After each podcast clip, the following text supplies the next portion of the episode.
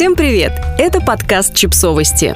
Мы знаем все о детях – Мифы о детском сне, в которые все еще верят родители. О самых частых проблемах с детским сном, которые часто возникают из-за существующих вокруг укладывания мифов, рассказывает Елена Мурадова, руководительница Центра детского сна и развития Baby Sleep, основательница русскоязычной школы мягких методик обучения самостоятельному засыпанию и онлайн-школы Baby Sleep «Мама троих детей».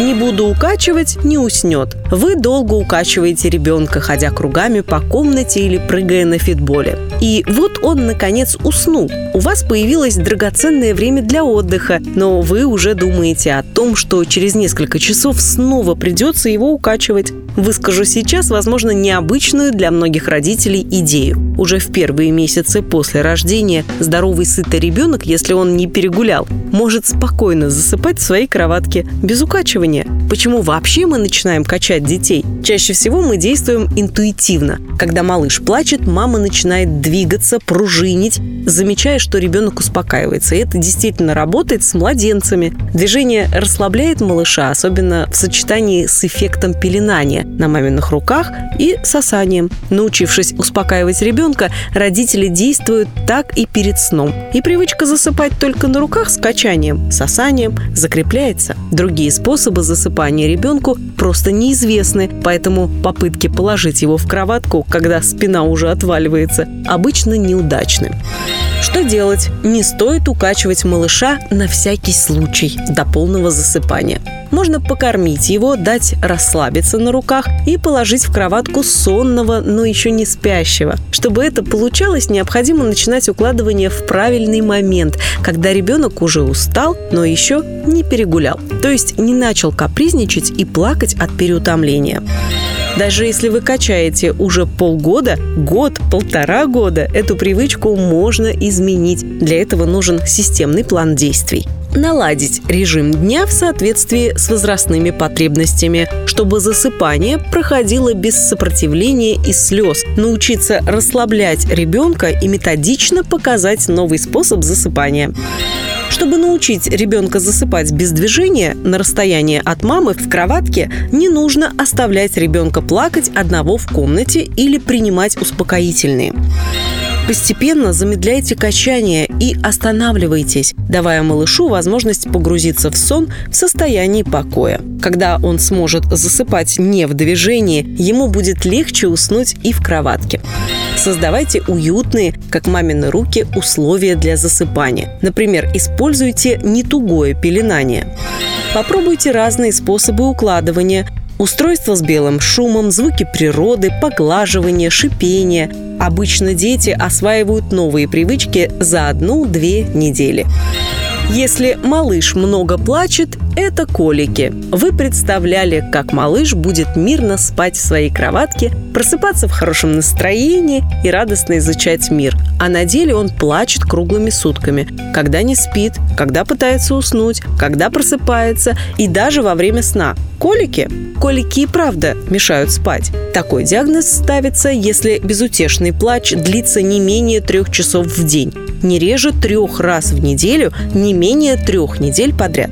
Если правило трех троек не выполняется, говорят о повышенной возбудимости ребенка, которая является вариантом нормы в возрасте до 4 месяцев. Причина слез перед сном чаще всего в том, что ребенок не смог уснуть вовремя. Вовремя это значит, когда физически ребенок уже устал, но еще не перегулял и не перевозбудился от усталости. Проверьте также другие условия спокойного сна. Ребенок здоров и накормлен, у него сухой подгузник, пижама удобная, нет натирающих вышивок, швов, бирок, кнопок.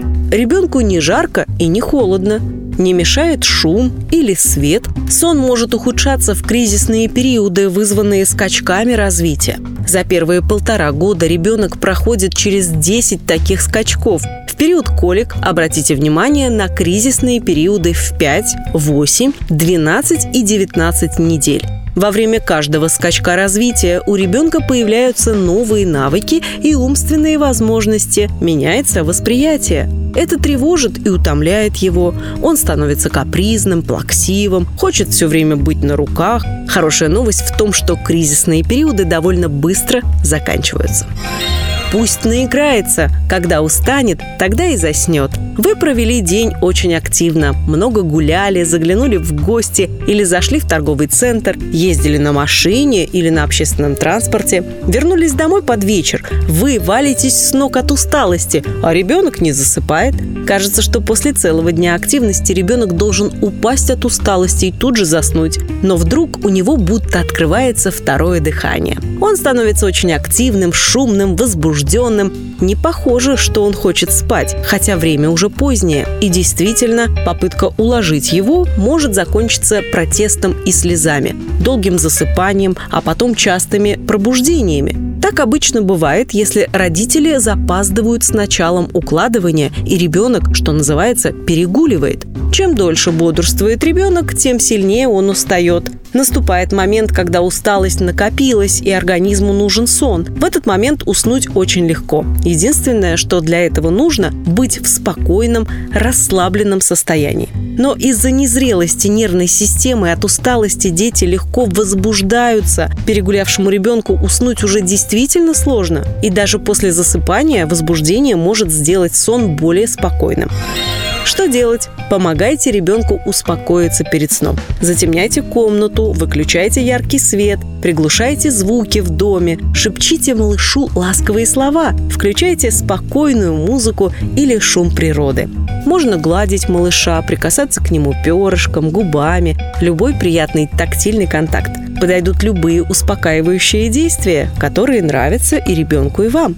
Начинайте укладывание раньше, пока ребенок еще в спокойном состоянии и хорошем настроении. Вам поможет таблица норм времени бодрствования, которые дети могут выдержать без переутомления в разном возрасте. Для новорожденного это не более 50-60 минут. Постепенно это время увеличивается каждый месяц примерно на 5-20 минут. Это зависит от индивидуальных особенностей нервной системы ребенка. Создание ритуала требует времени, но оно того стоит, когда ребенок привыкнет, что определенная игрушка выходит к нему, чтобы настроить его на сон, включается определенная мелодия, достается книга и пижама, ему будет проще начинать подготовку ко сну.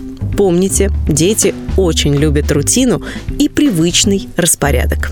Подписывайтесь на подкаст, ставьте лайки и оставляйте комментарии.